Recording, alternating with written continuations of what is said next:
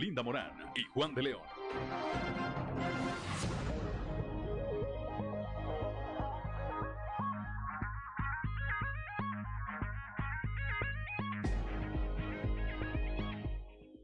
Son las 6 de la mañana, 6 de la mañana con dos minutos. Muy buenos días, muy buenos días. Ya estamos en Fuerte y Claro, un espacio informativo de Grupo Región para todo el territorio del estado de Coahuila. En esta mañana de miércoles 20 de abril del 2022, en el que se celebra o se celebran quienes llevan por nombre Crisóforo.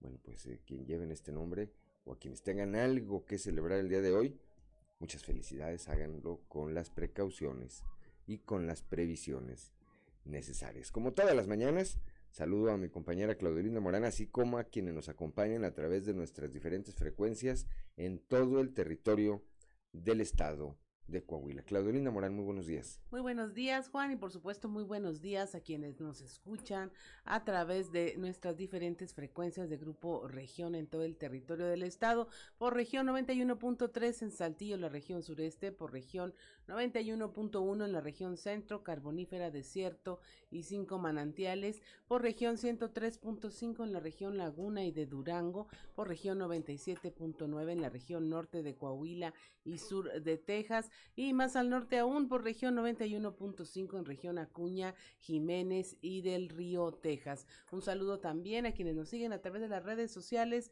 por la página de Facebook Región Capital Coahuila. 6 de la mañana, 6 de la mañana con 3 minutos. Ya está activada nuestra línea de WhatsApp, el 844-155-6915. Lo repito, 844-155-6915 para recibir sus mensajes, sugerencias, comentarios, denuncias, cualquier comunicación que desee usted tener con nosotros o a través de nosotros. Ahí está esa línea, esa línea de WhatsApp cuando son las 6 de la mañana, 6 de la mañana con 4 minutos. Una mañana aquí en la capital del estado, Claudio Morán, que amaneció con mucho aire. Este, no está frío, no está, está más bien agradable el clima eh, lo que me supongo que anticipa de nueva cuenta altas temperaturas, pero mucho aire desde muy temprana, desde muy temprana hora aquí en la capital del estado, Claudia. Así es, Juan, y bueno, la temperatura en efecto pues oscila en, los, en Saltillo en los 18 grados, Monclova 22, Piedras Negras 22, Torreón 19, General Cepeda 17 grados, Arteaga 17, Ciudad Acuña 21 grados, en Derramadero al sur de Saltillo 15 grados, Musquis 21, San Juan de Sabinas 22, San Buenaventura 22, Cuatro Ciénegas también 22 grados, Parras de la Fuente y Ramos Arispe con 18 grados centígrados. Pero si usted quiere conocer a detalle el pronóstico del tiempo para todo el territorio coahuilense, vamos con Angélica Acosta.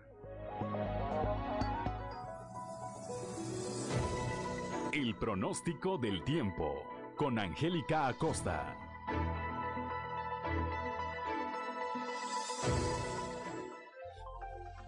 Hola, hola, ¿qué tal amigos? ¿Cómo están? Feliz y maravilloso miércoles. Mi nombre es Angélica Costa y estoy lista para darte la previsión meteorológica del día de hoy. Pon atención, siguen las temperaturas cálidas, máxima de 29 grados para Saltillo, mínima de 16. Durante el día vamos a tener periodo de nubes y sol y por la noche cielo parcialmente nubladito. Ojo, siguen las lluvias, 43% la posibilidad de lluvia ahí para Saltillo. Perfecto, nos vamos hasta Monclova, temperatura cálida, máxima de 32 grados, mínima de 20. Durante el día vamos a tener un principalmente nublado, sin embargo se va a sentir cálido y por la noche parcialmente nublado. 40% la posibilidad de chubasco se incrementa más durante el día que por la noche. Toma tus precauciones. Nos vamos hasta Torreón, también temperatura cálida, máxima de 35 grados, mínima de 22. Durante el día soleado, cálido, rico, agradable y por la noche parcialmente nublado. También cálido por la noche, ¿eh? 3% la posibilidad de lluvia ahí para Torreón. Nos vamos ahora hasta Piedras Negras, también temperatura cálida, máxima de 30 grados, mínima de 16.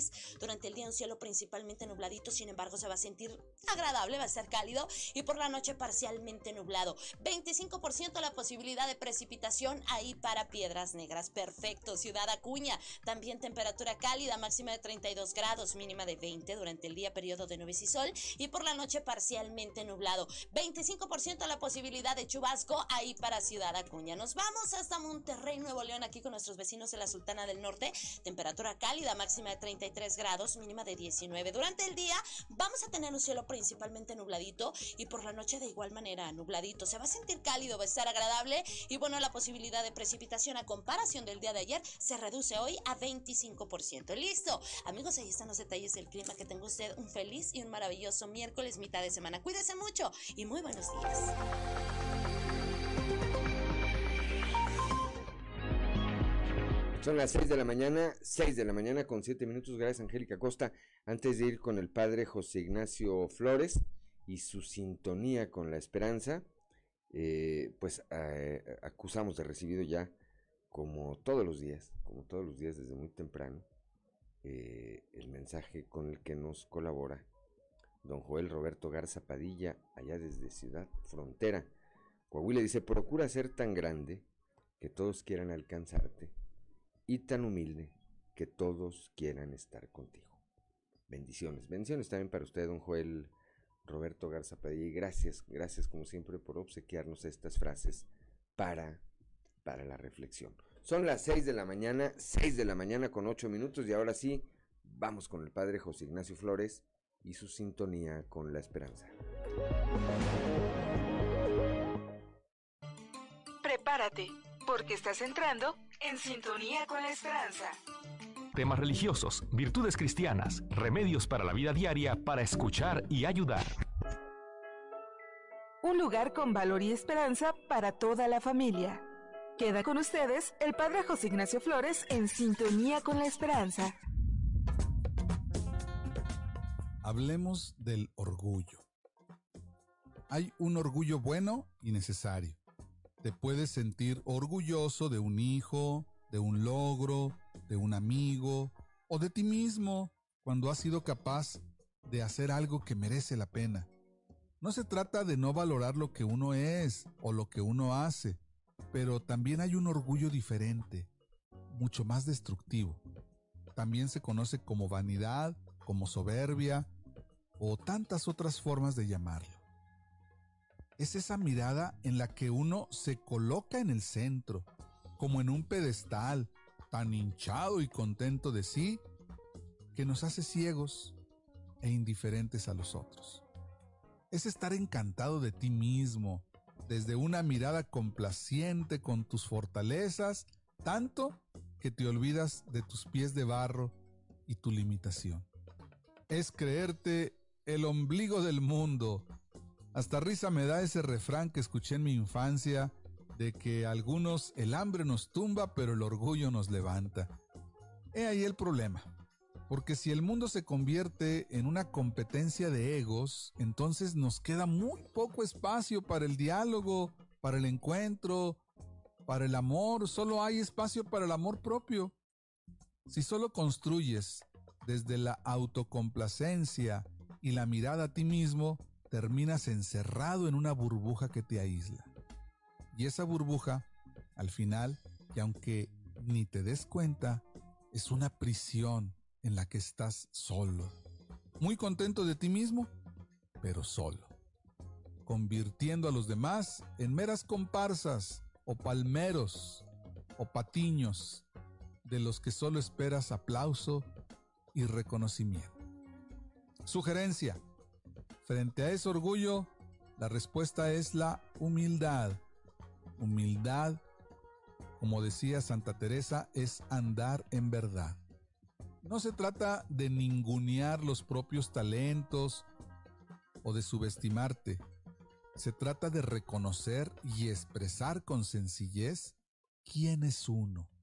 Humildad es agradecer las capacidades y talentos que las tenemos y también reconocer las tareas pendientes y los defectos que también tenemos pendientes.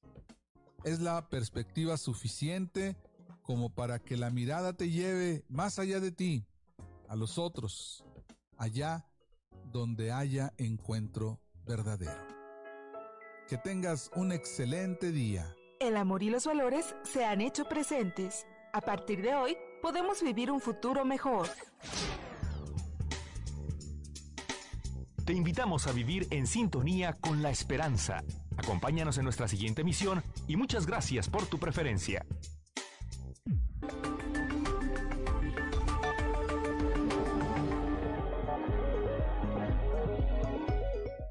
Son las 6 de la mañana, 6 de la mañana con 12 minutos allá en la región carbonífera. El trabajador de una mina se desvaneció al terminar su turno laboral. Perdió la vida cuando era trasladado en una ambulancia a la clínica del Seguro Social en Sabinas. Moisés Santiago nos tiene la información.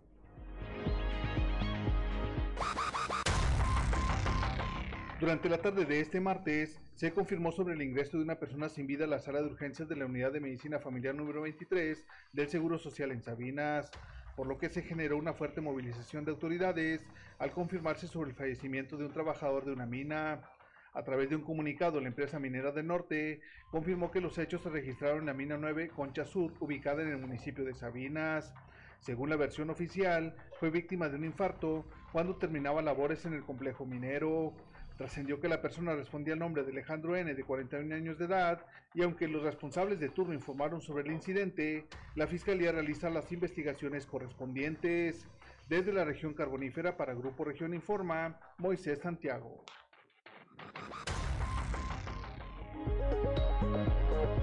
Son las 6 de la mañana, 6 de la mañana con 13 minutos, Claudelina Morán. Se registró una aparatosa volcadura allá en la región de los cinco manantiales sobre la carretera Nava Morelos. Moisés Santiago nos informa.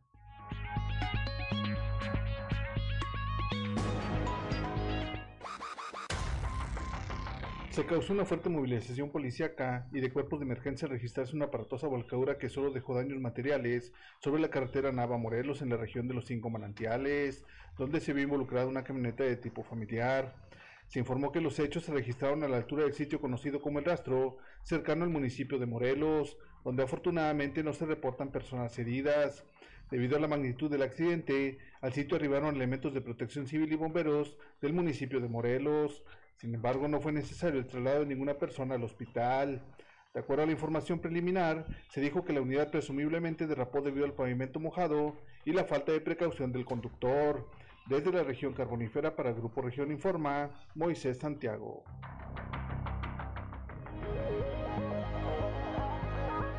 Son las 6 de la mañana, 6 de la mañana con 14 minutos allá en la región eh, lagunera.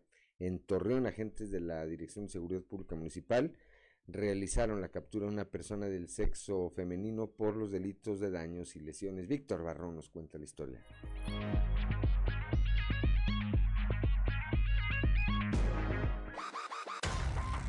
Agentes de la Dirección de Seguridad Pública Municipal de Torreón realizaron la captura de una persona del sexo femenino por los delitos de daños y lesiones. Informó la corporación que los hechos ocurrieron aproximadamente a las 20.55 horas del pasado lunes en la colonia Centro. La detenida responde al nombre de Dulce N, a quien una vecina señaló de alterar el orden y actuar de forma violenta. Mencionó la parte afectada que la presunta responsable la había agredido físicamente, además de romper varios vidrios de su vivienda. Por tal motivo, los elementos municipales procedieron a la detención de Dulce N, quien fue puesta a disposición del Ministerio Público por los delitos que le resulten. Para Grupo Región informó Víctor Barrón.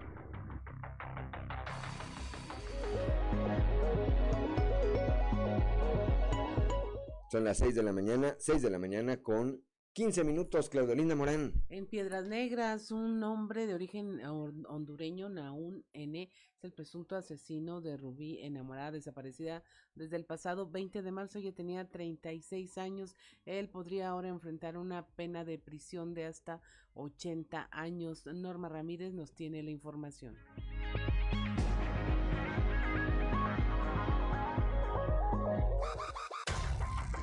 El hondureño Naum N., el presunto asesino de Rubí, podría enfrentar una pena de 80 años de prisión. El delito fue calificado como feminicidio, además por saña con que actuó para matarla a golpes y luego enterrarla en el patio de la vivienda donde residía.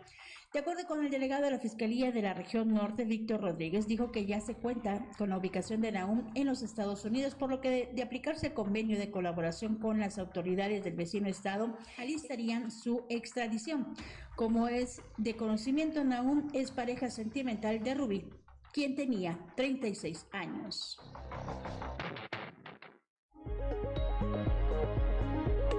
Son las 6 de la mañana, 6 de la mañana con 17 minutos en Monclova hay eh, alrededor de seis niños internados en el hospital Amparo Pape, uno de ellos por mordedura de un perro, otros más por accidentes en el hogar que pues lamentablemente se consideran propios del periodo vacacional. Escuchemos al doctor Ángel Cruz García, director de ese nosocomio.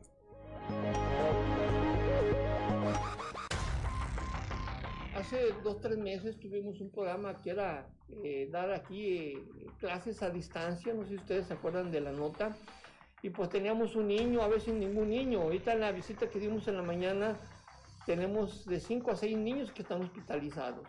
El niño que te menciono de la mordedura de perro, otro por problemas eh, gastrointestinales y el resto, los 3, 4 niños por accidentes en, sus domicilios, los accidentes propios de Semana Santa, eh, niños que traen fracturas, niños que traen lesiones por caídas, y pues ya están bajo manejo médico por el especialista traumatólogo. De hecho, están pasando un niño de 9 años a quirófano. Eh, solamente le van a hacer algún procedimiento de osteosíntesis para ponerle algunos clavos, algunos, algunas placas. Otros son reducciones cerradas, que es nada más bajo anestesia. Pero sí, sí el hospital está ahorita con 4 o 5 niños hospitalizados. Eh, no llegan a los 10 años, estamos hablando de, de los 7, de los 4 o 5 años a los 9 años. Son las 6 de la mañana, 6 de la mañana con 18 minutos, Claudelina Morán. Gracias a la capacitación de elementos de policía y las inversiones en materia de seguridad por parte del gobierno estatal, se ha impedido el acceso de miembros de la delincuencia organizada a la entidad en más de 25 ocasiones desde el 2021. Esto lo señaló la secretaria de Seguridad, Sonia Villarreal. Días nos enteramos por medios de comunicación y redes sociales de la inseguridad que sufren ciudadanos de otros estados tiroteos, enfrentamientos de policías con civiles armados, peleas de territorio entre grupos rivales de la delincuencia organizada, homicidios, ataques a comercios, la desaparición forzada e incesantes de mujeres, etc. En Coahuila, nuestros policías y las diferentes corporaciones de seguridad han enfrentado y han rechazado la intromisión de la delincuencia en más de 25 ocasiones desde el 2021 han realizado persecuciones para sacarlos de nuestro territorio. Se tienen blindados los accesos, brechas y caminos. El operativo de Semana Santa fue un operativo exitoso gracias a la actuación de nuestros policías. La delincuencia no descansa, pero nuestros policías tampoco. Ya son las 6 de la mañana, 6 de la mañana con 20 minutos estamos en Fuerte y Claro.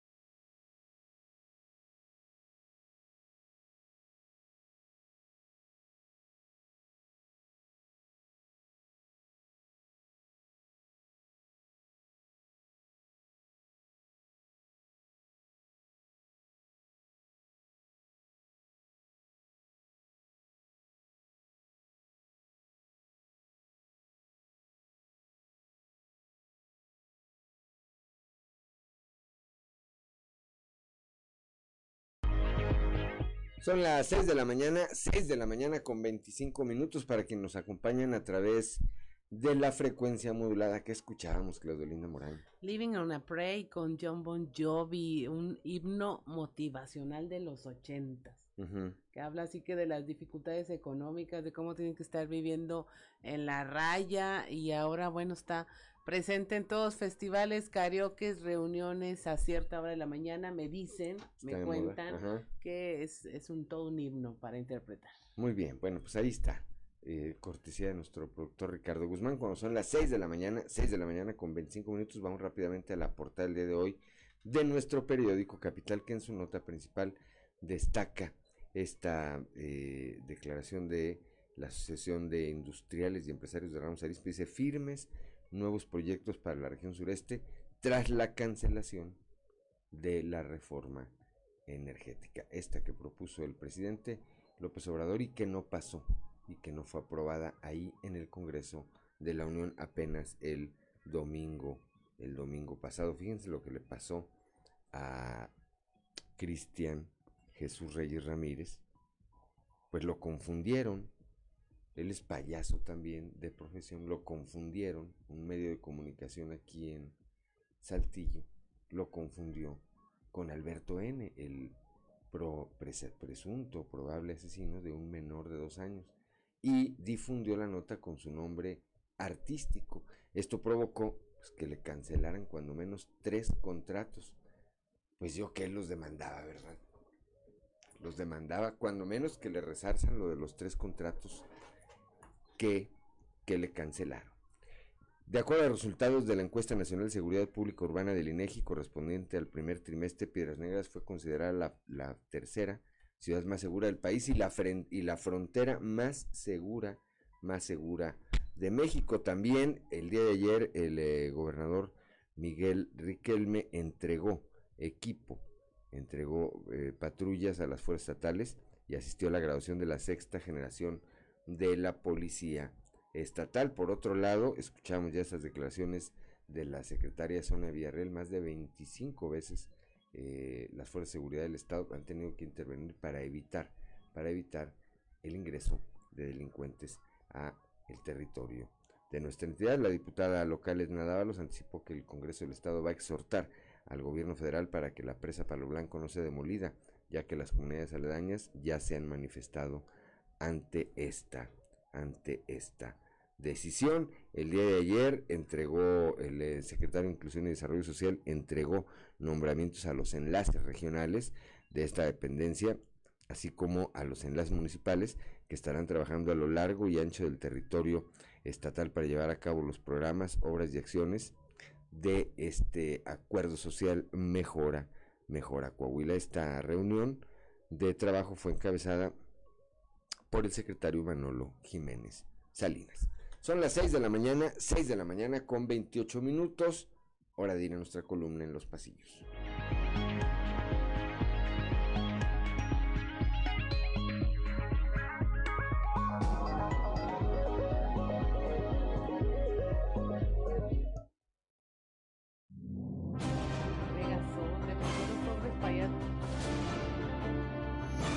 Y en el cartón de hoy, al pendiente, que nos muestra el dirigente nacional de Morena, Mario Delgado, muy sentadito con su traje de baño, tomándose un coquito en la playa, en su camastro, mientras que delante de él, en el mar, se está hundiendo una lancha llamada Bancada de Morena, a lo que Mario dice en voz alta. Desde aquí tienen todo mi apoyo moral, compañeros. De inmejorable forma inició la semana el alcalde de Saltillo, José María Fraustro, que primero, el lunes, apareció entre los alcaldes de capitales mejor evaluados de acuerdo a la medición de Mitofsky y pasó del sexto al cuarto lugar en este ranking. ¡Qué gran onda, chiqui! ¿La miselita? ¿Choque? Ayer martes, Saltillo apareció de nueva cuenta entre las ciudades con mejor percepción de seguridad, de acuerdo a la encuesta que sobre la materia difunde cada tres meses el INEGI, lo que refleja el hecho de que en este rubro no se ha aflojado nada de nada. ¿Hay algo que este joven no haga bien? En este mismo tema, muy bien le fue también a Norma Treviño, alcaldesa de Piedras Negras, y cuya ciudad aparece en la ENSU en tercer lugar con mejor percepción de seguridad y como la más segura entre las fronteras de nuestro país. ¡Eso sí que es otra onda! Cuestión de días para que el titular de la Comisión de Derechos Humanos del Estado de Coahuila, Hugo Morales, haga llegar al Congreso local de Eduardo Olmos el proyecto de reforma de ley de la Comisión de los Derechos Humanos del Estado de Coahuila. Esta reforma, explica Morales, obedece la necesaria adecuación a la modificación constitucional en materia de derechos humanos publicada en el periódico oficial del Estado en el mes de enero de este año. Si ya en el primer cuatrimestre del año se han dado relevos en algunas dirigencias de cámaras empresariales como Canacintra Coahuila, región sureste, la Asociación de Industriales y Empresarios de Ramos Arispe, además de la Secretaría General de la Unión de Organismos Empresariales, el siguiente movimiento se realizará en la Cámara de la Propiedad Inmobiliaria Coahuila Sureste, donde Raúl Garza de la Peña dejará su cargo como presidente el próximo 27 de abril y su lugar será tomado por José Antonio Rodríguez Fuentes. A eso se le llama estrategia.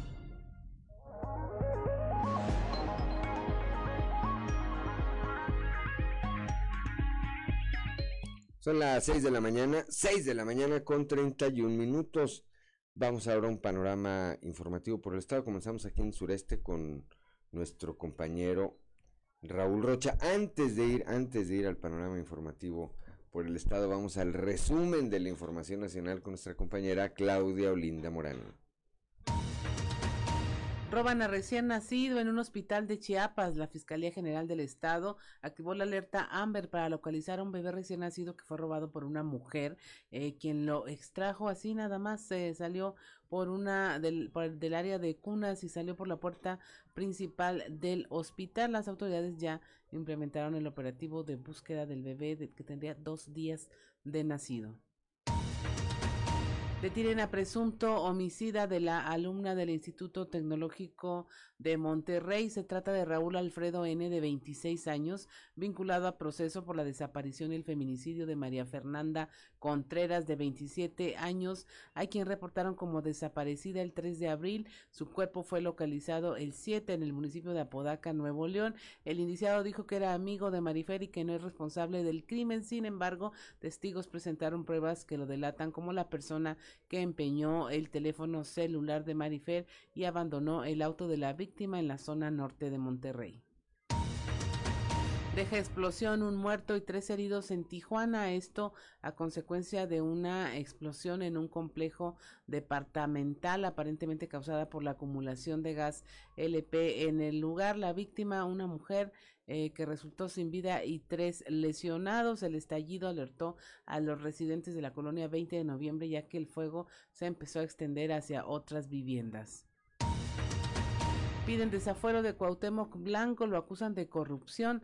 La Fiscalía Anticorrupción de Morelos solicitó formalmente su desafuero por eh, delitos como ejercicio ilícito de funciones, falsificación de documentos, fraude procesal y falsificación en la modalidad eh, de eh, enriquecimiento ilícito y falsedad de declaración ante la autoridad.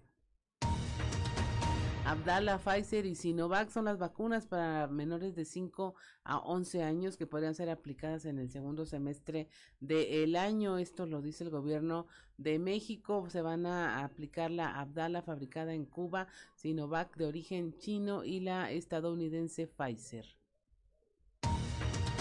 Finalmente, eh, una nueva forma de robo allá en el Estado de México y en la Ciudad de México, el despojo de departamentos. Habitantes de la zona denunciaron la existencia de una organización dedicada a invadir departamentos en ocasiones con violencia y cuyo manera de operar es aprovechar los momentos en que la vivienda está desocupada y las familias salen a trabajar. Cuando regresan ya no pueden ingresar a sus hogares porque las cerraduras les fueron cambiadas y sus bienes sacados a la calle y si intentan entrar son amenazados y así se consuma el despojo. Y hasta aquí la información nacional.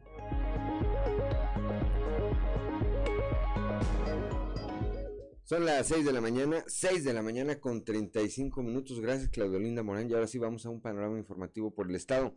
Comenzamos aquí en el sureste con mi compañero Raúl Rocha, luego del rechazo a la reforma energética eh, planteada por el presidente López Obrador y que no fue aprobada ahí en el seno del Congreso de la Unión en la Cámara de Diputados. Los proyectos para la región sureste siguen en pie. Escuchemos lo que al respecto dice el presidente de la Asociación de Industriales y Empresarios de Ramos Arispe, Sergio Aguilar Guerra.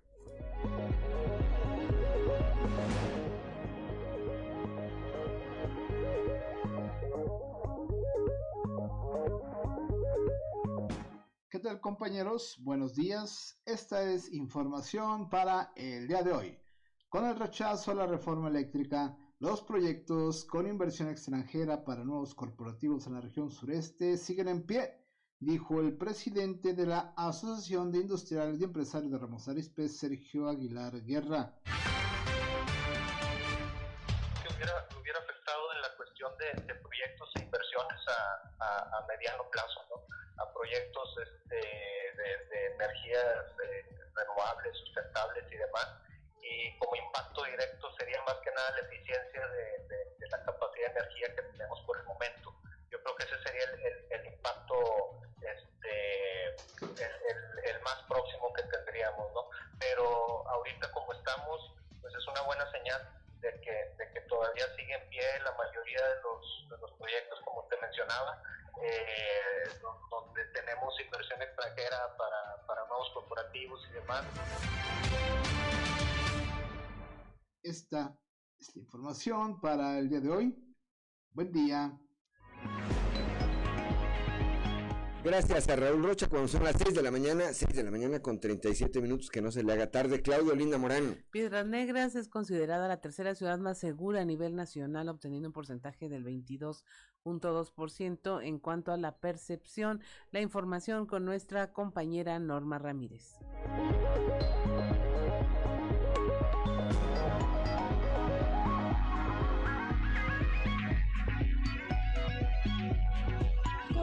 Resultados de la última encuesta nacional de seguridad pública urbana, ENSU, emitida por el INEGI, dio a conocer que Piedras Negras es considerada la tercera ciudad más segura a nivel nacional, obteniendo un porcentaje del 22.2% en cuanto a la percepción social.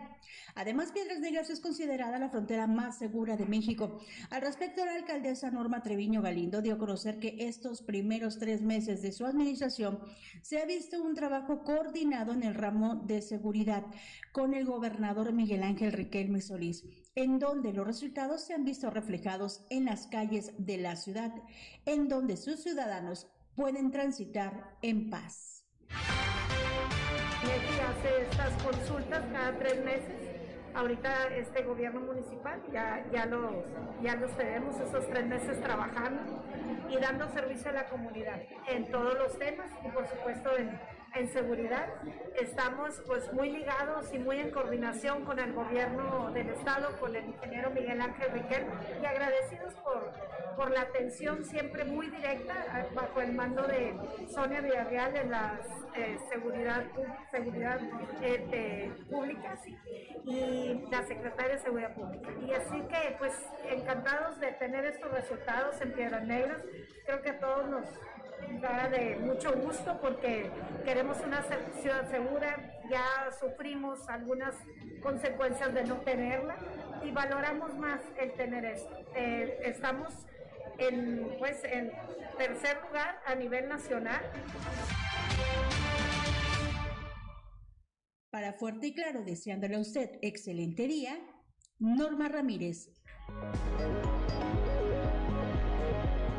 Son las 6 de la mañana, 6 de la mañana con 39 minutos. Más adelante, más adelante el día de hoy, alrededor de las 7, 10 de la mañana, vamos a estar platicando aquí en esta cabina con el secretario de Vivienda y Ordenamiento Territorial aquí en Coahuila, licenciado Enrique Martínez y Morales, entre otros temas de este programa de escrituración que lleva a cabo el eh, gobierno de Coahuila a lo largo y a lo ancho de su territorio. Si usted tiene alguna pregunta para él, si tiene alguna duda con la escrituración de su vivienda, escríbale, mándele un mensaje al 844, aquí a nuestro número de WhatsApp, a nuestra línea de WhatsApp, 844-155-6915. Repito, a partir de las 7 de la mañana con 10 minutos. Son las 6:40, 6:40 de la mañana. Estamos en Fuerte y Claro. Minutos vamos con Leslie Delgado. Vamos con nuestra compañera Leslie Delgado. Fíjense lo que le pasó a Cristian Jesús Reyes Ramírez. Él se desempeña como animador infantil disfrazado de payaso. Bueno, pues un medio de comunicación aquí en la capital del estado lo confundió con el presunto, con el probable responsable del del pequeño Jesús Alfredo de dos años. publicaron una fotografía de él como el probable responsable de este crimen. Y esto obviamente, pues además del descrédito natural, le eh, acarreó que le suspendieran, que le cancelaran cuando menos tres contratos que tenía ya pactados. Leslie Delgado.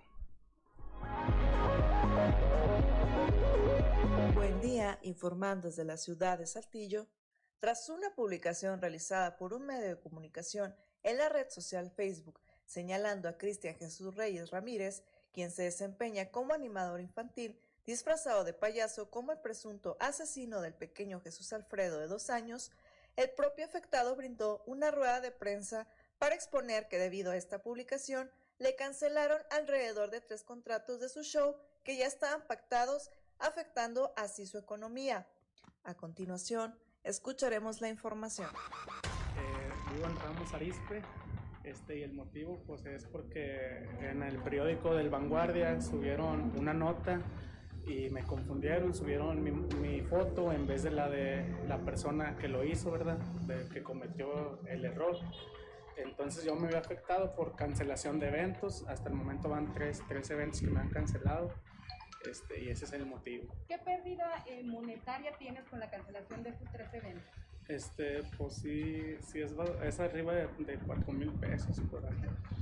¿Cuánto cobras por cada show? Es, va, depende el tipo de show, del sonido y de los, de la del, el horario del show. 1500. 1500, 2000. ¿Qué fue lo que te dijeron las familias cuando te cancelaron? De que, oye, no, sí. estamos viendo esta Ah, ok, este, nomás me marcaron y me dijeron que querían cancelar el evento porque habían visto algo en, en una página de Facebook y ese fue el motivo y ya no, no me dijeron más y ya después me mandaron los mensajes de, de, de por qué, cuál fue el motivo. Agradezco la intervención y deseo que tengan un excelente día.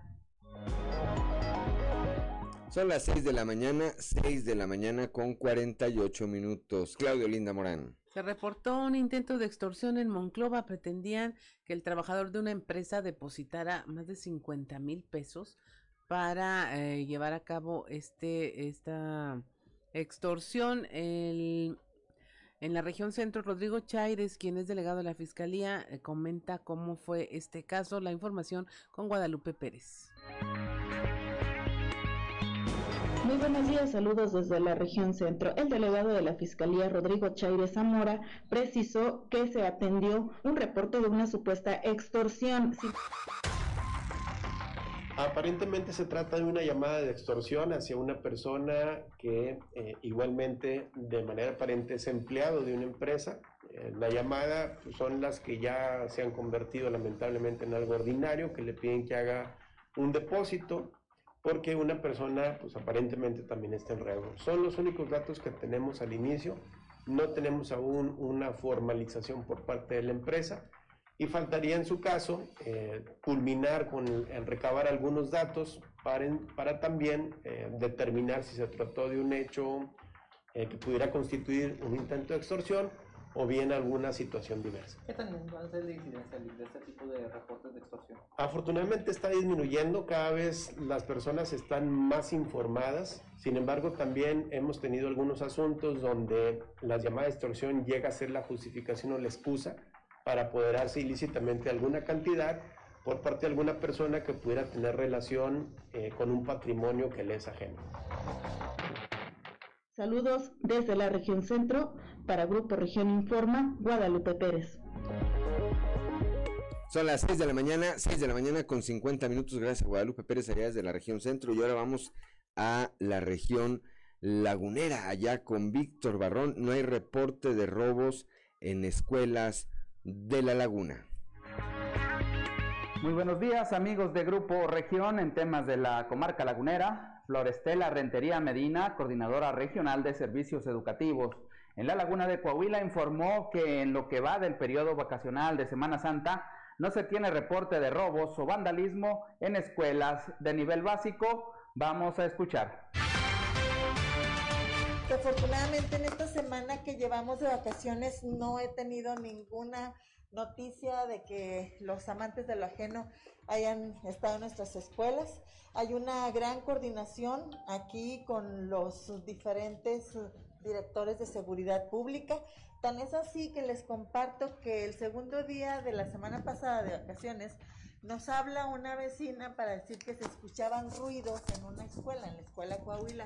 Inmediatamente le envió el mensaje al comandante Héctor Alba y llega una patrulla, les abren y andaban haciendo algunos trabajos de mejora en la escuela, pero afortunadamente hay una gran coordinación, una muy buena comunicación y también creo que está funcionando muy bien el comité de seguridad escolar que se nos instituyó, se nos instruyó sobre todo por parte del secretario para que en todas las escuelas se formara. Vamos muy bien. ¿Cuántas escuelas eh, optaron por hacer uso del resguardo que ofrece? Fíjate que muy pocas, muy pocas, yo creo que unas 30 escuelas y mucho. Esto es todo en la información. Desde La Laguna reportó Víctor Barrón. Un saludo a todo Coahuila. Son las 6 de la mañana, 6 de la mañana con 52 minutos. Claudio Linda Morán. Tras la liberación de vacunas contra el COVID-19 para Coahuila ya inició la inmunización masiva. Hay más de 4.500 dosis para abarcar a la población que aún falta de cubrir este esquema de vacunación. Moisés Santiago nos tiene los detalles. Juan y Claudia de todo nuestro amable auditorio que nos escucha en todo Coahuila. La información que tenemos para el día de hoy, tras la liberación de vacunas contra el COVID-19 para el estado de Coahuila, se inició una vacunación masiva y se recibirán 4.500 dosis para vacar a toda la población. Así lo da a conocer el doctor David Alejandro Musigarza. Esto es lo que comenta. Continuando con, con esta estrategia de, de, vacunación masiva que ha impartido el gobierno del estado en todas las jurisdicciones, eh, que continuamos en nuestros centros de salud eh, con aplicación diaria de esta misma vacuna de AstraZeneca en el centro de salud de Sabinas, en el centro de salud de Melchor Musquis, para todas aquellas personas de 18 años en delante que les falte alguna dosis. Y bueno, esto continuará hasta el día 30 de abril de, de, de este año 2022 con esta vacunación masiva en todo, en todo el estado, como lo ha dado a conocer nuestro secretario de Salud y nuestro gobernador, el ingeniero Miguel Ángel Requel. Nosotros vamos a recibir 4.500 dosis este, asignadas directamente a la Secretaría de Salud, ya no a través de la Secretaría del Bienestar ni de la Secretaría de la Defensa Nacional, como anteriormente se venía haciendo con estas brigadas Correcaminos. Bien, pues de esta manera estará la vacuna disponible para los diferentes puntos en la región carbonífera. Esta es la información que tenemos para todos ustedes desde la región carbonífera, su amigo y servidor Moisés Santiago. Que tengan un excelente día. Son las 6 de la mañana, 6 de la mañana con 54 minutos. Muy temprano me llamó la atención que veía el, eh, el Facebook o la cuenta de Facebook de eh, nuestro amigo Luis Eduardo Mendoza. Huicho, periodista de muchos años, y aparece en una imagen ahí en una cama de hospital y alguien le pregunta qué le pasó y contesta, bueno, la, dentro de, de, lo malo, pues es que él tuvo la capacidad de contestar, es que le dio un infarto. Bueno, pues le deseamos que tenga una pronta recuperación, no dice, no aporta más información de dónde pudiera estar internado o cuál sea su estado de salud, pues le deseamos le deseamos una pronta recuperación a Huicho. Luis Eduardo Mendoza López. Son las 6 de la mañana, 6 de la mañana con 55 minutos. Estamos en Fuerte y Claro. Claudio Linda Morán que escuchábamos para quienes nos acompañan a través la señal de la frecuencia modulada. Escuchamos a El Be There For You con John Bon Jovi, una canción de 1988 y que en algún momento fue eh, comparada musical y melódicamente con la canción Don't Let Me Down de John Lennon, como okay. que sonaban parecidas. parecidas. Hay, uh, la mejor opinión de Ricardo Guzmán al respecto. Y de Ricardo López, pues son los que tienen el oído ya muy sí, sí. educado.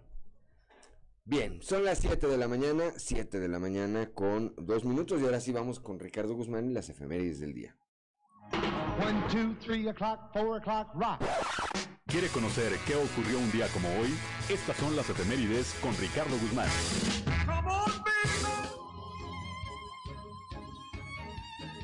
Un día como hoy, pero de 1889, nació en Austria Adolfo Hitler, uno de los líderes nazis más influyentes de la historia, al desatar una violenta política antisemita y desencadenar la Segunda Guerra Mundial. También, el 20 de abril pero de 1894, nació el historiador mexicano José Mancisidor, quien con ideas marxistas participó en la Revolución Mexicana que le sirvió como inspiración para escribir sus obras. Y un día como hoy, pero de 1912, falleció el escritor irlandés Bram Stoker, quien revolucionó la novela de terror y obtuvo fama mundial con su célebre obra Drácula.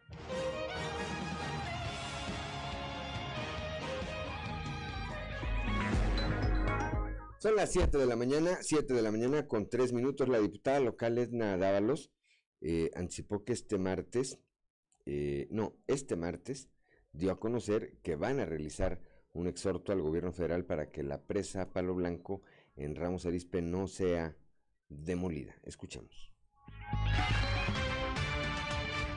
El tema de la presa Palo Blanco es un tema que nos debe de preocupar, es un tema que sin duda eh, tenemos que alzar la voz, puesto que nos eh, preocupa mucho, al menos en lo particular, las áreas eh, que benefician o las comunidades rurales que beneficia esta presa, como lo son los, los ejidos aledaños, San Miguel, Santo Domingo y demás comunidades de alrededor, que sin esta presa pues no van a poder subsistir, va a ser difícil incluso también poder utilizar abrevaderos, pues poder utilizar el agua para uso común y, y bueno, desconocemos el por qué la decisión tan arrebatada de pronto de, de quitar y de, y de querer destruir esta presa que ha estado durante y muchos es absurdo, años. ¿no? El costo que tendría Totalmente. La verdad es que hoy estamos viendo que estamos gastando más en destruir que en construir.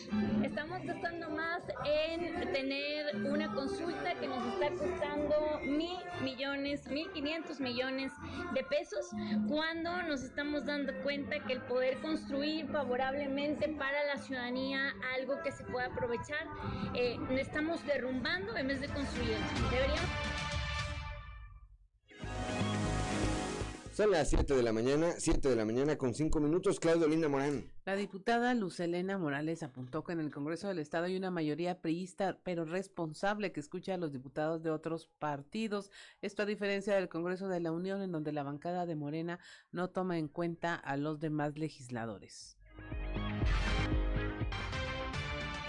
En Coahuila hay una mayoría responsable, siempre se ha dicho de esa manera, siempre se ha discutido, eh, se han estado discutiendo iniciativas también de la oposición y algunas de ellas este, eh, se han pasado, se han estado escuchando, este, cosa que en la Cámara Federal no sucede. Cuando nosotros como diputados locales platicamos con nuestros diputados federales del PRI, nos dicen eh, lamentablemente la situación que viven allá, donde no les escuchan, donde no les toman en cuenta y donde en verdad aquí se está viviendo una mayoría eh, local responsable, donde se están haciendo eh, o escuchando los, los, lo- la- la- las inquietudes de ellos y en medida de lo posible, si es que tienen la razón, se han hecho algunas modificaciones o hemos eh, votado, por ejemplo, algunas cosas que van eh, de común acuerdo, de, de interés común, sin un tema partidario. Entonces, la verdad es de que cuando hay razón de ser, este, pues las cosas van a, van a suceder. La ley federal no tenía razón de ser,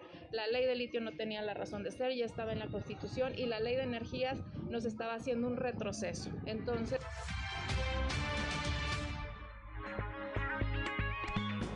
Son las 7 de la mañana, 7 de la mañana con 6 minutos allá en Piedras Negras. El director del Hospital General Salvador Chavarría, eh, de Julio Garibaldi, alerta sobre los efectos del golpe de calor.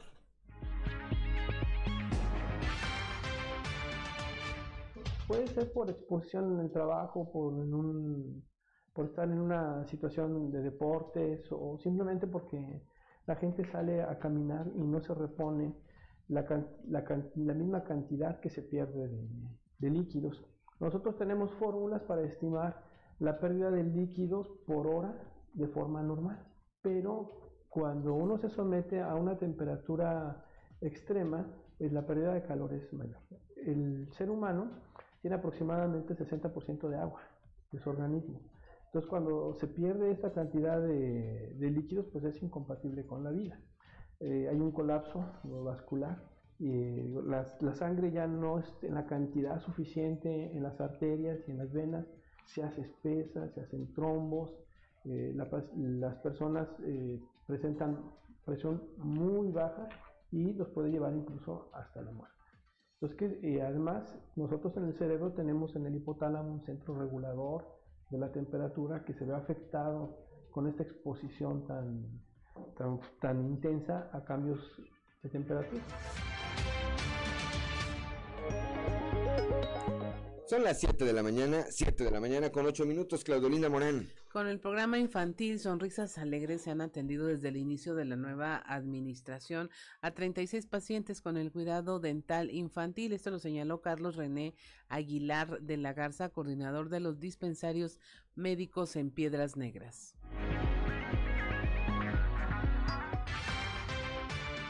Manejando un programa que se llama Sonrisas Alegres este programa es para la niñez, es para niños de, de 0 años hasta los 12 años.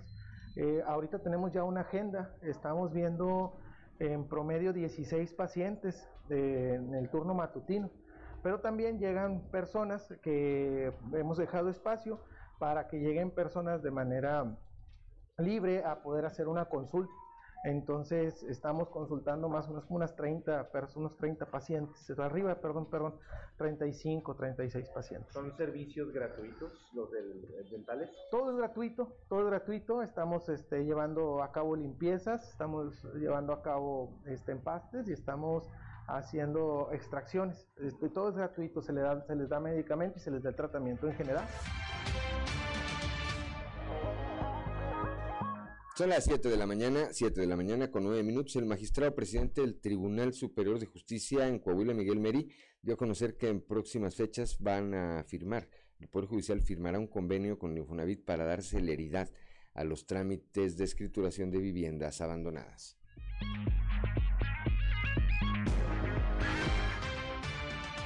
Ahorita lo que estamos haciendo es, eh, próximamente, bueno, habremos de informar con, de un convenio con el Infonavit a efecto de poder concluir algunos, algunos de estos procedimientos que estaban abiertos, eh, apegados a derecho, cuidando por supuesto eh, el patrimonio de, de, las, de las y los ciudadanos que sacaron una casa con Infonavit para que no haya ninguna, ningún problema en este sentido. Entonces, firmaremos un convenio próximamente que dará la viabilidad para que puedan caminar la escrituración de esta vivienda abandonada y esta vivienda que no sea vandalizada ni, ni, se, continúe abandonada en el estado, que son más de superior a 60 mil viviendas, según entiendo, de puro Infonavit, más otro tipo de viviendas que no necesariamente son propiedad de Infonavit, que pudieran ya alcanzar 100 mil viviendas en todo el estado. Entonces, municipios como Saltillo, como Torreón, tienen viviendas que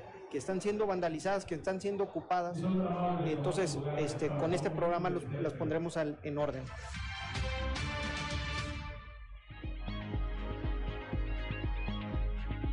Son las 7 de la mañana, 7 de la mañana con 11 minutos, como lo anunciamos desde muy temprana hora y le apreciamos mucho que se encuentre aquí con nosotros para platicar con el auditorio a través de nosotros al licenciado Enrique Martínez y Morales, quien es secretario de Vivienda y ordenamiento territorial aquí en el estado de Coahuila. Secretario, buenos días, bienvenido. Gracias Juan, buen día. Encantado de estar aquí contigo. Pues vamos a platicar de, este problema de escrituración, pero antes, a ver, en un minuto, platíquenos cómo le fue ayer de béisbol. Ahí lo vimos en el juego con, con causa. Fíjate que, se llenó el estadio, ¿eh? Y se, se, vio la participación de la afición eh, en esta causa, ¿no? Que era un juego con causa y pues eh, el equipo de la secretaría nos sumamos, estuvimos ahí pues prácticamente todos los compañeros eh, apoyando esta iniciativa de, del gobernador Riquelme, de su esposa, de, del DIF estatal en general. Y pues bueno, pues, eh, en, en, un principio Monclova empezó dándonos muy duro a los zaraperos, pero al final de cuentas, bueno, pues son, son equipos de Coahuila los dos y cuando me preguntaron quién ganó, pues ganó Coahuila, ¿no? Claro, cuando, es, u- cuando la causa es esa, Así es. y, el, y ese beneficio, eh, me parece que tiene razón, gana, gana, gana, gana nuestro Estado. Pero se fue a divertir. Sí, sí, un ratito de, de esparcimiento, lo hicimos, lo quisimos hacer familiar. Yo no pude llevar a mi familia porque no están aquí, pero eh, vi a muchas, eh, vi muchos niños, vi muchas parejas, vi muchas familias, lo cual me da mucho gusto porque no nada más es este juego con causa, sino es que, que volvamos después de la pandemia a- a- con todas las precauciones y con toda seguridad a atender este tipo de eventos tan emblemáticos para Saltillo, para Coahuila, como es un juego de béisbol, y sobre todo que lo hagamos acompañados de la familia. Es, es creo que muy importante. Y repito, me dio mucho gusto ver el estadio lleno, completamente lleno. Totalmente lleno. Tenía mucho tiempo de no verlo así. Y bueno, y pues más gusto por, por la causa que nos convocó anoche. Yo soy acerero de corazón, voy a omitir por este día, voy a omitir los comentarios que luego hago con respecto a los zaraperos para que no me vayan a regañar, pero yo soy acerero. Licenciado, secretario, platíquenos, programa de escrituración que trae la dependencia a su cargo en todo el estado. Hoy que ya acabó la veda y que podemos hablar de nueva cuenta de lo que están haciendo eh, las diferentes instituciones. Eh, efectivamente, el programa de escrituración es uno de los programas principales para el gobernador Riquelme, para su gobierno, porque eh, pues eh, el gobierno del estado junto con los municipios trabajan y hacen un gran esfuerzo por llevar agua potable a las, a las casas. De hecho, Coahuila ocupa uno de los primeros lugares en, en- en ofrecer este servicio, en ofrecer el servicio de drenaje sanitario también, en la electrificación de los hogares, en llevar pavimento, es decir, en mejorar los servicios y las condiciones de la vivienda. Pero de nada sirve este esfuerzo si los eh, poseedores de la vivienda o si los eh, propietarios de la misma no cuentan con el papelito que diga que es de ellos. No sirve de nada, eh, porque de nada sirve mi- que mi casa tenga agua, drenaje, luz, que tenga pavimento, que esté bien ubicada, si, si no es mía. Si no tienen la certeza jurídica, como le llaman. Así es, ¿verdad? porque si no tengo la escritura, la casa no es mía. Y el hecho de que yo tenga viviendo ahí 5, 10, 15 años y no haya pasado nada, no quiere decir que en el futuro no pueda No pasar. pueda pasar, exacto. Por eso es bien importante que quienes no tengamos escritura, quienes no tengamos la certeza jurídica de nuestra vivienda, nos acerquemos con nuestro notario público, con la CERTURC, para poder ayudarlos, orientarlos en, en que escrituren su propiedad. Cada caso es diferente. Las escrituras se hacen de manera artesanal. No, no se hace un machote y es parejo para todos. Cada, cada situación es completamente diferente. Y bueno, pues habrá casos donde eh, es un cambio de propietario simplemente y, y ahí pues no hay problema. Se puede hacer con un notario de una manera muy, muy rápida cuando, cuando es una compraventa. Cuando se hereda la vivienda, por ejemplo, y no hay un testamento, ahí ya se empiezan a complicar las cosas. Hay que hacer un juicio testamentario o intestamentario si no Sí. es el testamento. Y bueno, pues también tiene sus complejidades, sobre todo cuando hay predios que están habitados, colonias completas, eh, lotes enormes que, que no están escriturados y que la persona propietaria ante el registro público falleció y no dejó testamento. Ahí empiezan ya una serie de problemas que nosotros como institución y como gobierno tratamos de resolver, pero eh, bueno, si, si la gente no tiene el interés o no participa, pues es imposible que los podamos apoyar. Tiene que haber aquí, el, el, eh, eh, evidentemente, el- el- una participación, como bien lo cita usted, de la gente que se acerquen, que, que busquen a la dependencia para que le expongan cada caso. Claudio Linda Morán. Sí, licenciado, un gusto saludarlo. Buen día. Este, bueno, mucha gente, primero para que se anime a empezar los trámites es terrible, o sea, de aquí a que quieren ponerse de acuerdo y empezarlo, y luego una vez que los empiezan, mucha gente se eh, retrae por la, el dinero, porque no encuentra la manera de terminarlos o concluirlos. Hay opciones para todas estas personas para que puedan finalizar el proceso completo y ya tener la certeza jurídica sobre sus propiedades. Así es, Claudia. Primero hay que aclarar que efectivamente es un proceso que puede llegar a ser largo, que puede llegar a ser tortuoso. Ahora bien, lo comentó el gobernador en, con, haciendo alusión a la Semana Santa, la semana pasada, que tuvimos un evento. eh, es un viacrucis, puede llegar a ser un viacrucis, pero es parte de, de los candados que tiene el proceso para que nadie te quite la casa después. Si fuera muy fácil, pues cualquiera podría escriturar y cualquiera podría eh, eh, quitarte la- tu casa o tu activo tu patrimonio y precisamente hay una serie de pasos de candados para que cuando esté escriturada tu nombre sea prácticamente imposible que alguien te la quiera quitar por la mala. Eh, y por supuesto que hay, que hay alternativas. Mm, hay, hay, muchas razones, hay varias razones por las cuales alguien no escritura. Una pues, es la falta de tiempo, porque pues, efectivamente es, es, un proceso que, que, que, requiere de la participación de quien vaya a escriturar. Eh, otra es la desidia. La gente y los mexicanos somos muy afectos a dejar lo, lo, lo importante por atender lo urgente. Entonces, bueno, ¿cómo estoy pensando en, en, escriturar mi casa si necesito trabajar todo el día para darle comer a mis hijos? ¿no? Uh -huh. eh, y, y, la tercera es el dinero. Efectivamente puede llegar a ser un proceso eh, fuera de programa oneroso. ¿Por qué digo fuera de programa? Precisamente porque en, en, en CERTURC se ofrece para ciertos casos, para quienes cumplan los requisitos del programa, se ofrecen costos muy, muy bajos. Para que tengamos una idea, una vivienda puede, una, una, escritura de una vivienda puede costar los 20, 30, hasta 50 mil pesos, dependiendo del valor de la vivienda, o más, ¿verdad? -huh.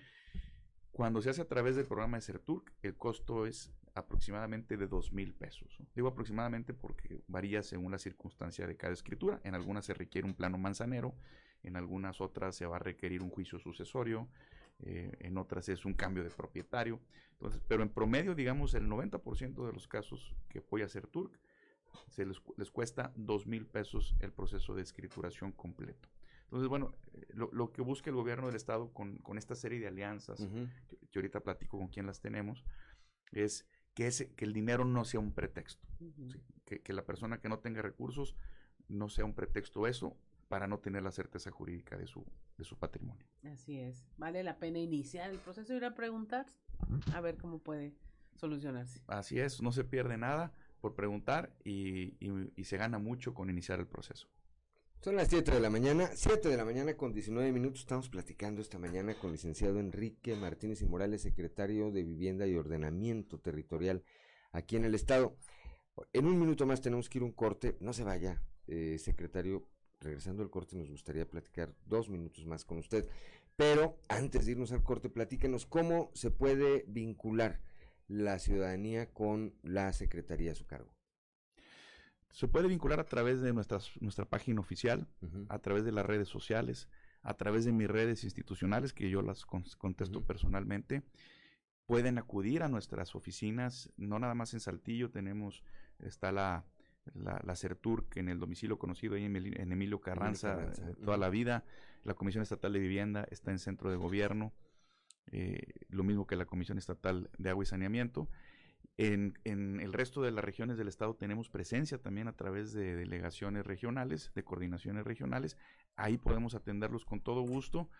Y, y, bueno, para seguir trabajando en esta importante misión que es la elaboración y la entrega de escrituras. En lo que va de la administración del gobernador Riquelme se han entregado más de 11 mil escrituras. Uh -huh. eh, la semana pasada entregamos 100 en Arteaga, por ejemplo, una cifra pues, prácticamente récord para ese municipio.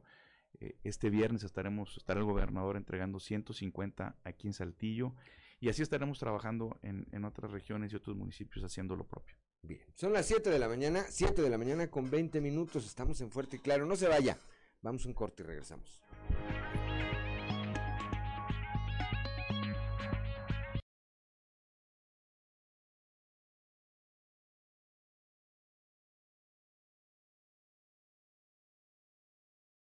Son las 7 de la mañana, 7 de la mañana con 25 minutos. Bueno, le vamos a robar un par de minutos más aquí al secretario de Vivienda y Ordenamiento Territorial en el Estado.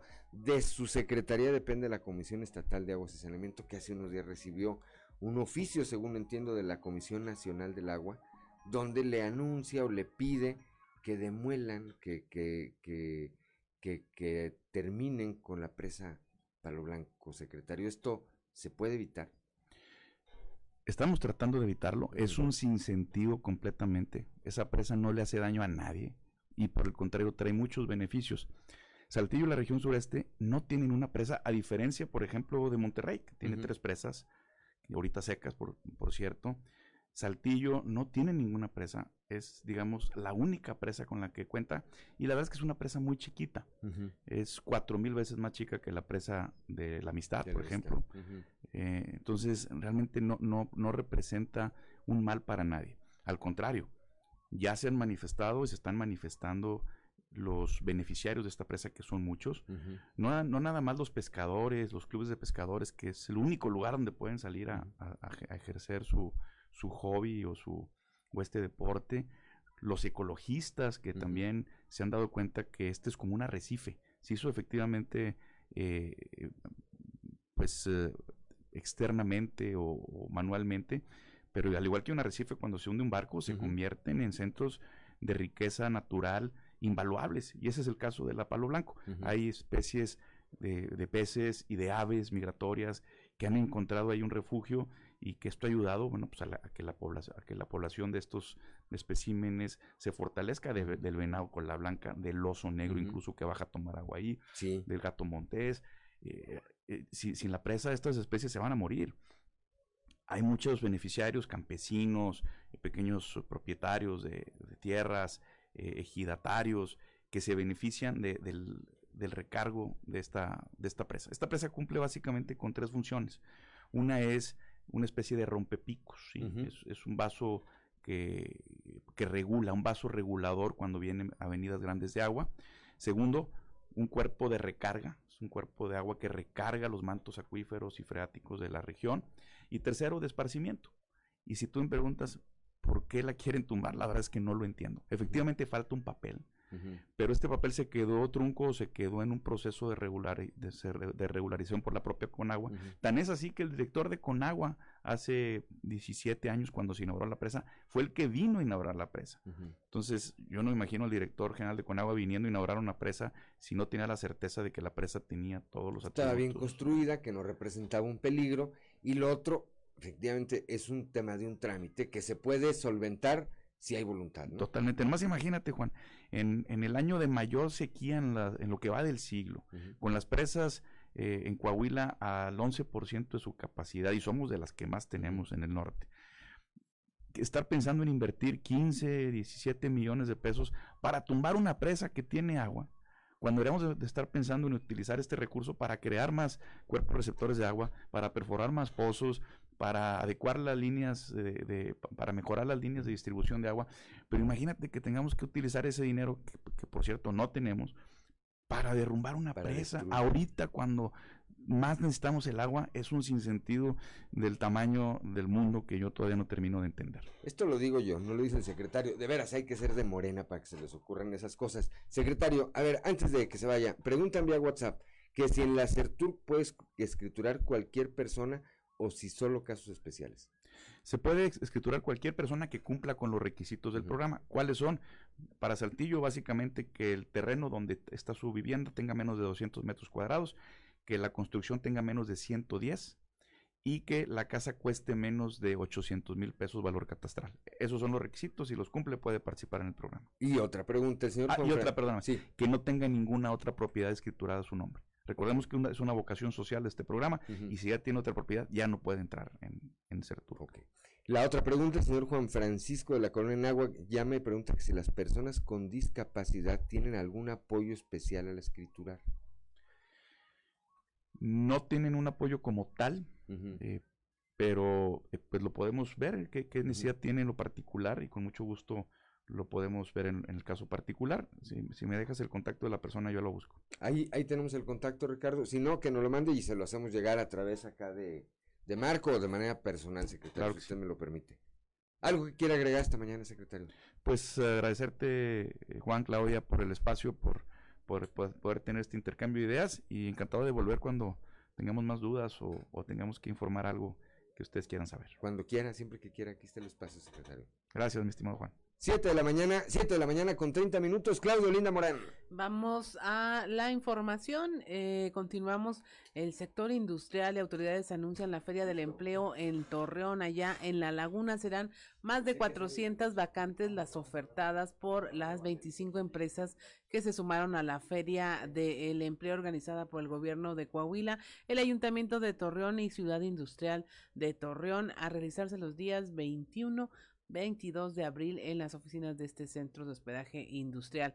Marco Antonio Cantú Vega, subsecretario de Empleo y Productividad en Coahuila, nos informa al respecto. Estamos dando la transición eh, de los vamos, de, en, todas las ramas del, de- quehacer, tanto de ingenieros, ayudantes, técnicos. Y esto habla, bueno, de, que la mano de obra de Coahuila cada día es mayor calificada. Día 21 y 22, aquí en las mismas instalaciones de, de Ciudad Industrial Torreón. Por supuesto, esto, esto, y esto nos lleva a un buen puerto porque en un mismo lugar podemos encontrar por parte de los buscadores eh, de empleo diversas oportunidades y por parte de los, de los empleadores pueden encontrar la mano de obra que están requiriendo. No traemos déficit, al contrario, este, hay una recuperación muy importante, anuncios de inversión un día sí y otro también por parte de, las autoridades que nos hacen ver la confianza que existe en Coahuila y que nos hacen ver que la certidumbre, la paz laboral, la infraestructura, la mano de obra calificada son elementos que hoy eh, muestran a Coahuila con muchísima fortaleza. Son las 7 de la mañana, 7 de la mañana con 32 minutos allá en Torreón, la unidad de protección civil y el Hospital Ángeles llevaron a cabo un simulacro de incendio con la finalidad de retomar la dimensión preventiva para este tipo de casos. Escuchemos a Jorge Luis Juárez Llanas, director de protección civil ahí en Torreón. Bueno, a partir de, este, de este día vamos a arrancar con lo que es una serie de simulacros. La idea es que todos los centros de trabajo, la mayor parte de los centros de trabajo, eh, puedan hacer ese tipo de, simulaciones. La idea es, o la hipótesis es un incendio en un área de aquí del, hospital, la cual se va, se va a evacuar a una cantidad importante de, de personal dentro de lo que es el, el hospital, con la intención de, pues, que la parte de protección civil interna dentro de las áreas de trabajo, pues, se, se empiece a dar más, que se empiece a difundir esa parte de la prevención y que sobre todo que las brigadas internas sepan actuar mientras que llega la ayuda, la ayuda externa. Ese es el objetivo, que las brigadas internas hagan el trabajo que les corresponde para que la gente que está dentro pues esté segura de alguna forma y poder eh, poner eh, o, o resguardar a la mayor cantidad de, de gente. año se deben de poner en práctica estos? Mínimo dos, dos veces al año, mínimo dos veces al año, así lo marca. Eh, la idea es que acercarnos a los, a los centros de trabajo, como lo es el Hospital Ángeles, y en sí la invitación está abierta a todas las instituciones que nos quieran invitar para poder, eh, ahora sí que te digo, eh, pues difundir esa parte de lo que es la protección civil dentro de, los, de las áreas. Son las 7 de la mañana, 7 de la mañana con 34 minutos, Claudio Linda Morán. Se reactivarán los operativos Carrusel, en donde Corporación de Seguridad Pública, Protección Civil y Transporte y Vialidad van a recorrer las principales arterias de acceso a Ciudad Frontera. El alcalde Roberto Piña comentó que lo que quiere es generar conciencia entre los conductores, ya que en poco tiempo se tendrán las festividades en los municipios vecinos. Eh, los fines de semana vamos a comenzar a implementar operativos carrusel, es decir, nuestras unidades de protección civil, nuestras unidades de transporte y vialidad y un- unidades de seguridad pública, alrededor más o menos de 13 a 15 unidades andarán en la noche en, el, los bulevares, en- básicamente en lo que son las entradas y salidas a la ciudad, disminuyendo los, con los índices de velocidad. Eh, tendremos operativos carrusel para comenzar a concientizar a la gente. Estamos muy cerca, a un mes, si acaso dos meses, de que comiencen todas las festividades de todos los pueblos que están aledaños a nosotros. Ya va a empezar lo de nadadores, ahí vienen las ferias de San Buena, luego viene lo de Ocampo, que ya están a- por empezar y todo eso, y viene toda la gente, pasa por nosotros, todo pasa por nosotros. Y, y ponerles un tema de un antialcohol es un tema agresivo. Trizas y trazos con Antonio Zamora. Son las 7 de la mañana, 7 de la mañana con 35 minutos. Le aprecio mucho a nuestro amigo Toño Zamora que nos haya aceptado retrasarnos 5 minutos en su eh, diaria participación, pero ya está en la línea telefónica allá desde la capital del acero, no de los temblores como dice el bolero, no, desde la capital del acero. Toño Zamora, muy buenos días. Buenos días, Juan. Buenos días a, las personas que nos sintonizan a esta, a esta hora. Fíjate que eh, si se tira una línea eh, en el paralelo 20 que pasa justo al norte de la Ciudad de México y al sur del estado de Yucatán, encontraremos dos países. el que funciona y el que no funciona. Si no les gusta el paralelo 20 o si no te gusta Juan y, y quieren usar los límites de los estados, bueno, ¿qué es lo que vamos a encontrar? Mesoamérica. Y esa parte de México sigue viviendo en el siglo XVII, por eso no crece. ¿Cuál era el crecimiento mundial en el siglo XVII? Pues era, era cero. Para los que de esto saben, el problema de allá, es decir, de esta línea, eh, acá es mental y no de infraestructura. La gente abajo, por llamarle de alguna manera, la parte que es de México a Yucatán, eh, eh, pues este, junta una lana y ¿para qué la usa? pues para la fiesta del patrono y eso es destrucción de capital y si no hay manera y así no hay manera de que esto funcione como país. Cuando ganó López Obrador se pensó era una oportunidad de lujo. ¿De dónde es López Obrador? De allá abajo. ¿Qué es lo que le gusta a López Obrador? Pues allá abajo. ¿Qué se requiere? Pues lo que está haciendo, que se quede allá abajo. Si se concentra en estar allá, Juan, como lo ha estado haciendo en estos tres años, y si funciona alguno de sus proyectos, Tren Maya, refinería, línea 12 del metro que se les acaba de caer, va a ser una, amarilla, una maravilla. Y, y si no funciona, pues no pasa nada. Nunca ha funcionado nada por allá. Pero si se le ocurre pasar de la raya, que es la parte de México que está funcionando este, y que lo hace sin necesitar a la federación, pues vamos a estar en problemas. Y fíjate lo que son las cosas, Juan. Eh, estimado eh, radio escucha, lo que son las cosas. Los estados del norte están funcionando aún con los, con los recursos mínimos que le está mandando el gobierno federal para hacer eh, obra pública u otro tipo de cosas. Es decir, que acá en el norte de, México, pues las cosas se hacen bien y, se trabaja para hacerlo, ¿no? Entonces, pues de buenas, de buenas, mi Juan, que, el presidente se ha concentrado ahí abajo y que pues que no decida subirse porque luego quién sabe qué es lo que pueda pasar. Son, eh, como dices tú, Toño, los dos Méxicos o dos Méxicos que vemos eh, y desde los que efectivamente tenemos dos visiones diferentes sobre el desarrollo y sobre el, futuro de este país, Toño. Sí, definitivamente. Fíjate que, que una vez anduve yo allá por, por Chiapas y, y, no pensé encontrarme lo que lo que piensan en Europa, en Europa que somos todos los mexicanos, que estás este, en cuclillas y con tu sombrerote y, y con tu y tu, con botella de, de, sotolo, de lo que toman allá, este, mientras las señoras trabajan. Ese es el México de allá, ese es el México de Mesoamérica. Entonces piensan diferentes, yo no sé si sea ancestral o qué, pero los que acá del norte eh, se ha aprendido a vivir con poco recurso, pues eh, con calor y demás y todo ese tipo de cosas y lo que tenemos que hacer pues nos cuesta, ¿no? tenemos otra dinámica. Eso es un hecho. Toño Zamora, platicamos mañana, mañana ya de jueves, si Dios quiere. Hasta mañana, Juan. Gracias, Toño. Buenos días. Son las 7 de la mañana, 7 de la mañana con 40 minutos. Estamos en Fuerte y Claro.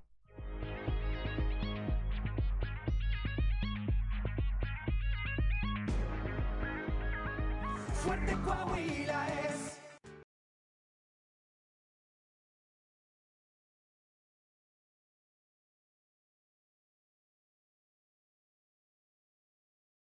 Bueno, pues continuamos con la información esta mañana. Coahuila es uno de los estados más competitivos y seguros de México. Esto lo afirma el gobernador Miguel Riquelme, ya que se mantiene como los estados, uno de los estados más competitivo y atractivo a, la, a las inversiones públicas en México y esto se debe en gran medida a las condiciones de seguridad y tranquilidad que prevalecen en toda la entidad y para ostentar esta condición es clave la actuación coordinada y contundente de las policías de los tres órdenes de gobierno.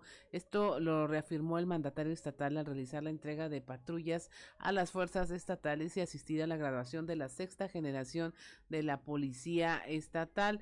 Dice que semana tras semana los inversionistas del país y del extranjero anuncian la instalación de nuevas empresas o ampliación de las que ya hay instaladas, convencidos de que en Coahuila tienen las garantías para invertir y crecer. Por lo tanto, nuestro compromiso es dotar a policías estatales y municipales cada vez de mejores herramientas y equipamiento, de más patrullas, armamento y municiones de alto calibre mayor capacitación, uso de la avanzada tecnología de videointeligencia y estímulos para su desempeño. También en el ámbito municipal, la reactivación económica y la generación de empleos toma impulso durante los primeros meses de la presente administración del alcalde José María Fraustro Siller. Prueba de ello es la instalación constante de empresas y negocios en la región. Dentro del plan de desarrollo económico en el gobierno de Saltillo se trabaja para fortalecer a la región sureste y que continúe siendo un referente nacional en la generación de empleos y una reactivación eficaz y segura, señaló el alcalde. Recalcó que la labor que se realiza desde el principio de su administración con el gobernador Miguel Riquelme brinda seguridad y confianza a los inversionistas extranjeros a través del buen gobierno y salud a la población. 7:48 de la mañana al entregar los nombramientos a los enlaces regionales y municipales que están trabajando a lo largo y ancho del territorio estatal para llevar a cabo los programas, obras y acciones del Acuerdo Social Mejora Coahuila, el secretario de Inclusión y Desarrollo Social Manolo Jiménez dio arranque a la fase operativa en todo el estado. En seguimiento a las instrucciones del gobernador Miguel Riquelme, instruyó a todo su equipo a velar por la población más vulnerable de Coahuila, fortalecer y potenciar todos los programas, obras y acciones a través de esta plataforma social integral que les permita llevar beneficios para mejorar su calidad de vida, por lo cual ya se trabaja en los barrios, colonias y ejidos con el arranque de programas de operación de cataratas, aparatos auditivos, infraestructura social y programa alimentario, entre otros. Son las 7 de la mañana, 7 de la mañana con 49 minutos. Claudelina Morán, vamos a un resumen de la información nacional. Roban a recién nacido en hospital de Chiapas. La Fiscalía General del Estado activó la alerta Amber para localizar a un bebé recién nacido que fue robado por una mujer del Hospital General de Zona número 1, Nueva Frontera del Instituto Mexicano del Seguro Social. En una actualización de esta información se conoce que es trabajadora del propio Instituto Médico. Detienen a presunto homicida de la alumna del Instituto Tecnológico de Estudios Superiores de Monterrey. Se trata de Raúl Alfredo N. de 26 años. Ya fue vinculado a proceso por la desaparición y el feminicidio de María Fernanda Contreras de 27 años, a quien reportaron como desaparecida el 3 de abril y su cuerpo fue localizado el 7 de abril en el municipio de Apodaca, en Nuevo León. Testigos aseguraron que el detenido pues, empeñó el, el, teléfono celular de Marifer y abandonó el auto de la víctima en la zona norte de Monterrey. Deja explosión un muerto y tres heridos en Tijuana. El saldo es una mujer sin vida y tres lesionados luego de una explosión en un complejo departamental, aparentemente por la acumulación de gas LP en el lugar. El fuego, bueno, fue controlado y se extendía hacia viviendas aledañas, lo que alertó a los residentes de la colonia 20 de noviembre. Piden desafuero de Cuauhtémoc Blanco. La ah, Fiscalía Anticorrupción del Estado de Morelos lo acusa de hechos de corrupción, ejercicio ilícito de funciones, falsificación de documentos, fraude procesal, también de enriquecimiento ilícito y falsedad de declaración ante la autoridad. Para la vacunación contra COVID-19 de niños de 5 a 11 años de edad, el gobierno de México prevé aplicar dosis de las vacunas Abdala, fabricada en Cuba, Sinovac de origen chino y la estadounidense Pfizer. Esto sería a partir de del segundo semestre de este año Finalmente, el despojo de departamentos se convierte en una nueva forma de robos. Habitantes de Iztapalapa denunciaron la existencia de una organización dedicada a invadir departamentos en ocasiones con violencia y cuya forma de operar es aprovechar los momentos en que las familias salen a trabajar para entrar.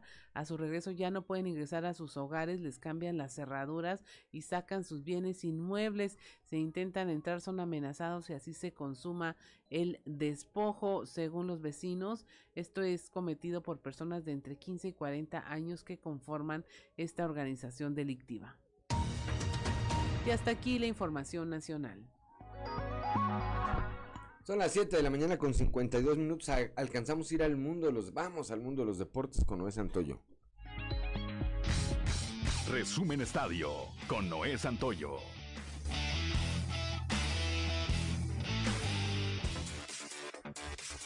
Guerreros del Santos Laguna cayeron la noche de ayer un gol por cero ante Mazatlán en el Estadio Kraken, resultado que complica a los laguneros de avanzar a la liguilla del fútbol mexicano. El gol cayó al minuto 37 por parte de Gonzalo Ariel Sosa. Santos Laguna se quedó con un hombre menos tras la expulsión de Félix Torres y lo único que pudo evitar fue recibir más anotaciones. Otros resultados que se dieron dentro de esta jornada 15, Necaxa derrotó dos goles por cero a Tigres, Pachuca un gol por cero a Puebla, Chivas ganó 2 por 1 a los Cholos de Tijuana y Juárez derrotó a Toluca. El día de hoy continúa la actividad con el duelo entre Atlético de San Luis y Pumas, América recibiendo a León y Monterrey al Atlas. Aceleros aprovecha un descuido defensivo en la segunda entrada para armar un ataque de 7 carreras y ganar 12 a 4 a Zaraperos de Saltillo en el clásico con causa que registró más de 8 mil aficionados en pretemporada, apoyando a los adultos mayores en abandono, programa del DIF Coahuila. En este encuentro estuvo presente el gobernador de Coahuila, el ingeniero Miguel Ángel Riquelme, acompañado de su esposa Marcela Gorgón de Riquelme, presidenta honoraria del patronato DIF Coahuila. Los algodoneros de la Unión Laguna cerraron sus compromisos de pretemporada en casa, con empate a ocho carreras ante Generales de Durango, ante una gran entrada el día de ayer en el Estadio de la Revolución, aprovechando que la directiva lagunera invitó sin costo a su afición en agradecimiento al apoyo recibido previo al arranque de la campaña 2022. El día de hoy en el Estadio Francisco Villa de la ciudad de Durango, Unión Laguna concluirá con sus encuentros de pretemporada en juego programado a las 18 horas. El histórico venezolano Miguel Cabrera llegó este martes a 2.996 hits en las grandes ligas, poniéndose a solamente 4 de un selecto club de peloteros que ha llegado a los 3.000 imparables en el mejor béisbol del planeta. Si bien sus Tigres de Detroit perdieron como locales 4 carreras a 2 ante los Yankees de Nueva York, pegó un batazo en la segunda entrada que le permitió llegar a las almohadillas ante la ovación de sus fanáticos, recordando que el latinoamericano juega para ellos desde el 2008, tras pasar sus primeros cinco años con los Marlins de Florida. Resumen Estadio con Noé Santoyo.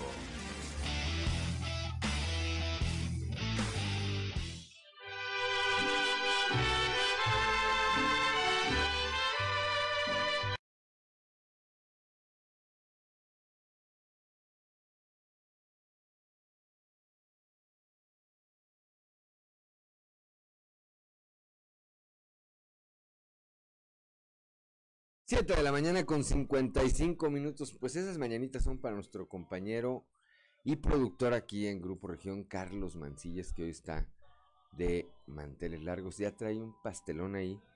Trajo pastel para toda la banda. Dijo que terminando nos va a invitar a comer. Aquí creo que al cabrito aquí abajo. Bueno, dijo que ahorita nos ponemos de acuerdo. Si en el cabrito de aquí o hasta allá, el que está hasta allá abajo. Una felicitación, una felicitación por supuesto a eh, nuestro amigo Carlos Mancillas, que repito, pues está hoy de manteles largos. Aprovecho para mandarle un saludo a nuestro amigo Luis Humberto Ruiz Cabello, quien sigue la transmisión de este espacio informativo a través de las redes sociales. Luis Humberto, un abrazo fuerte como siempre, nuestro afecto. Y bueno, la felicitación para Carlos Mancillas, que la pase de lo mejor, que cumpla muchos, muchos, muchos, muchos años más, muchos años más que estén llenos estos de bendiciones.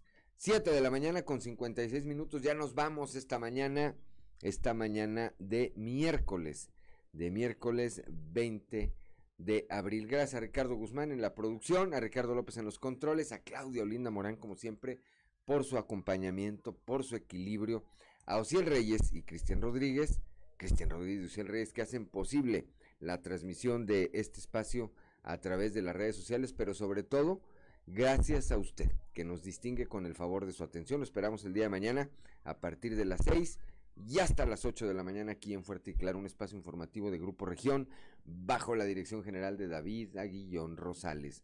Yo soy Juan de León y le deseo a usted que tenga el mejor de los días.